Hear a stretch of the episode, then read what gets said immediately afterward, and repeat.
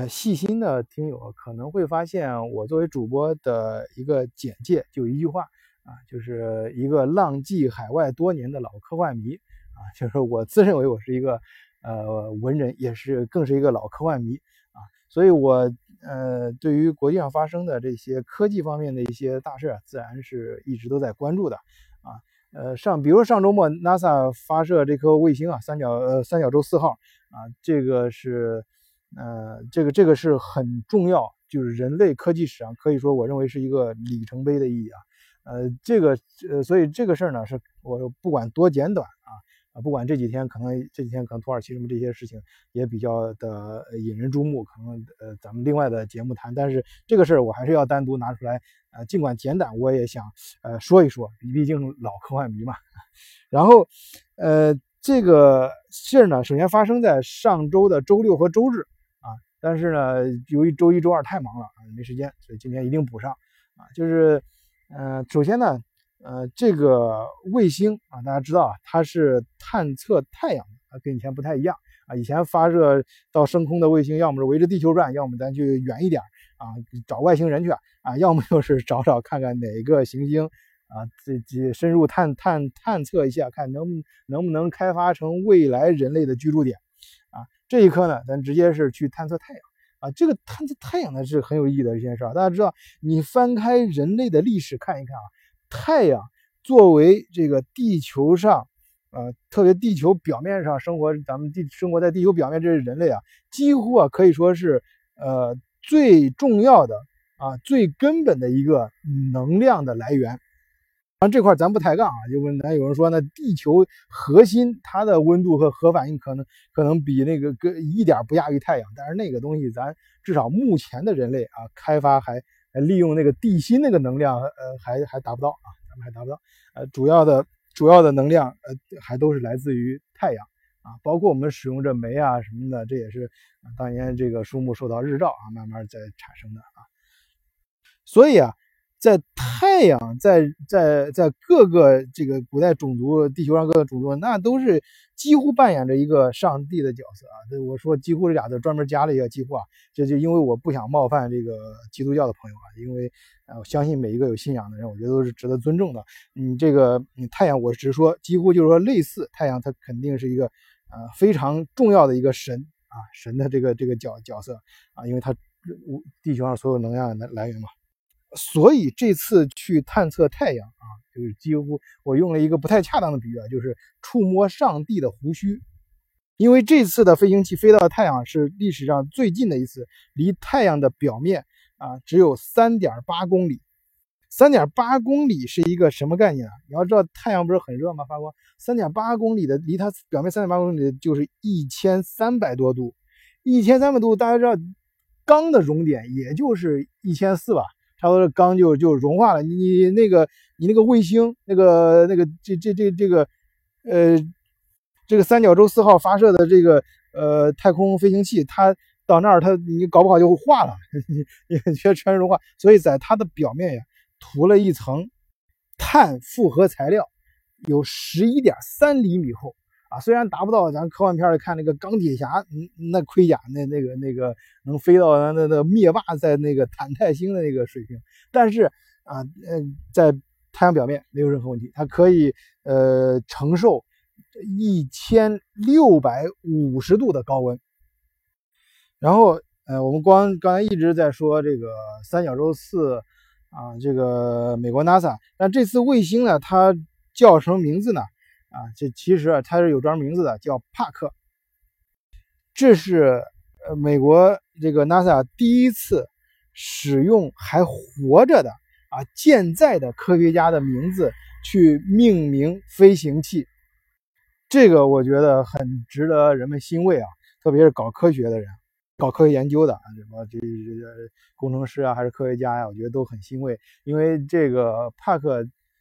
这哥们儿呢，是他在六十年前，他就是他提出的这个理论啊，就太阳风里面存在一种比较超音速的稳定的一个一种流流体吧，我们这样说。而 NASA 用的三角洲系列的这艘火箭，就大家知道卫星上天肯定要火箭送上去嘛，这也是那个比较牛的啊，前前前几年呃呃那个马斯克为什么那么牛，就是因为他的那个 SpaceX 嘛，这个他搞的这个火火箭。而这个三角洲啊，啊，这是由美国几个大的公司组成的一个发射联盟啊，他们去制造和经营的一个呃系列火箭，是这是从上一世纪六十年代就开始了，呃，所以最最呃最最早使用的，然后呃一代、二代、三代，现在是到三角洲四，这个人家技术还是非常过硬啊，呃呃是就成功率可以达到百分之九十五以上。啊，这是明显有数数数字统计出来的，这不是吹牛逼吹出来的，都是过去发射这个记录可以查出来的。然后本来是周六呃那个发射，但是在最后一分钟啊突然停止啊，就是发现了一些问题，很快修复啊，修复之后呢，就是改到第二天就星期天早上啊三点多啊，当当时那个发射中心周围啊小镇都挤满了人，其中也包括啊这个老帕克帕克。那时候都已经九十四岁了啊，今年都已经九十四岁了。那包括老帕克他的家人啊，也都在看。相信在这个发空发发射升空的一瞬间啊，嗯，老卡应该是老泪纵横啊。如果他九十岁，这个各方面的感觉，我们也祝福他。呃，这件事呢，其实作为一个老科幻迷啊，看到之后肯定。我相信也有听友会想到另外一部呃这个美国电影啊科幻电影就是那个叫什么呃是讲我想想啊它题目好像是反正就跟太阳有关嘛就是说太阳太阳大家知道地球呃反正在若干年以后肯定是要挂掉的就是因为至少太阳会变成呃就是能量烧烧完了然后它会变成会第一步肯定是变成红巨星就是会膨胀一下子在就会吞掉呃越吞掉呃包括地球在内的几个离它比较近的核然后这个。呃，太阳就暗淡下去嘛，然后地球就得不到相应的能量，然后地球也就挂掉了。呃，这科幻片里面呢，就是讲，嗯，这个时刻呢，不知道为什么原因提前到来了。当然，它指的不是说变成红巨星这一时刻啊，是说地太阳不知道是什么原因，然后它的能量呢，就是它的核核聚变突然就是衰减了，不像像以前，呃，这稳定的能够这再散发出那么多的热力，呃，就是光。呃，让地球可以产生能量，所以呢，人类发呃发射这个宇宙飞船飞向太阳啊，带着核弹要去那个把呃在核在呃太阳里面投放核弹啊，让让太阳重新啊开始或者是恢复到以前呃这个太阳内部呃核聚变的这种频这这种频度。当然比较有意思的是，科幻片里面那个科幻片，其实其实我我现在虽然记得不是很清啊，但是我记得我当时看这个科幻片，感觉感觉那个科那个科幻片它里面讲到的一些理论啊，还是比较考究的。你比如他讲的这一个过程啊，是七年这样一个任务啊，去去七年这个任务，这咱们发射这次这个帕克这个卫星的这个探测呃观测太阳的这颗卫星，呃这个。这个这个项目的周期也是七年，当然，嗯，这个数字啊，只是一个可能，嗯，还不是那么的能说明问题，但是至少说明啊，就是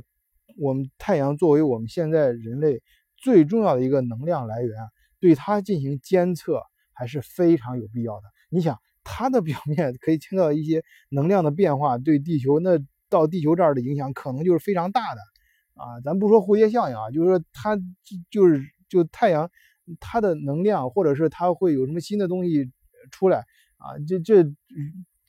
人类应该早点知道啊。或许可或是不是可以提前做准备？或许是不是可以对人类呃文明发展有利的一些利用等等吧。总而言之，我觉得这一次啊啊是这次 NASA 的这次发射的。啊，作为呃人类科技史上，首先它的展现出来的这个科技水平是一个呃里程碑的意义，然后对于人类未来的发展啊，地球文明的发展都是非常有意义的。好，谢谢大家，今天讲到这里，再见。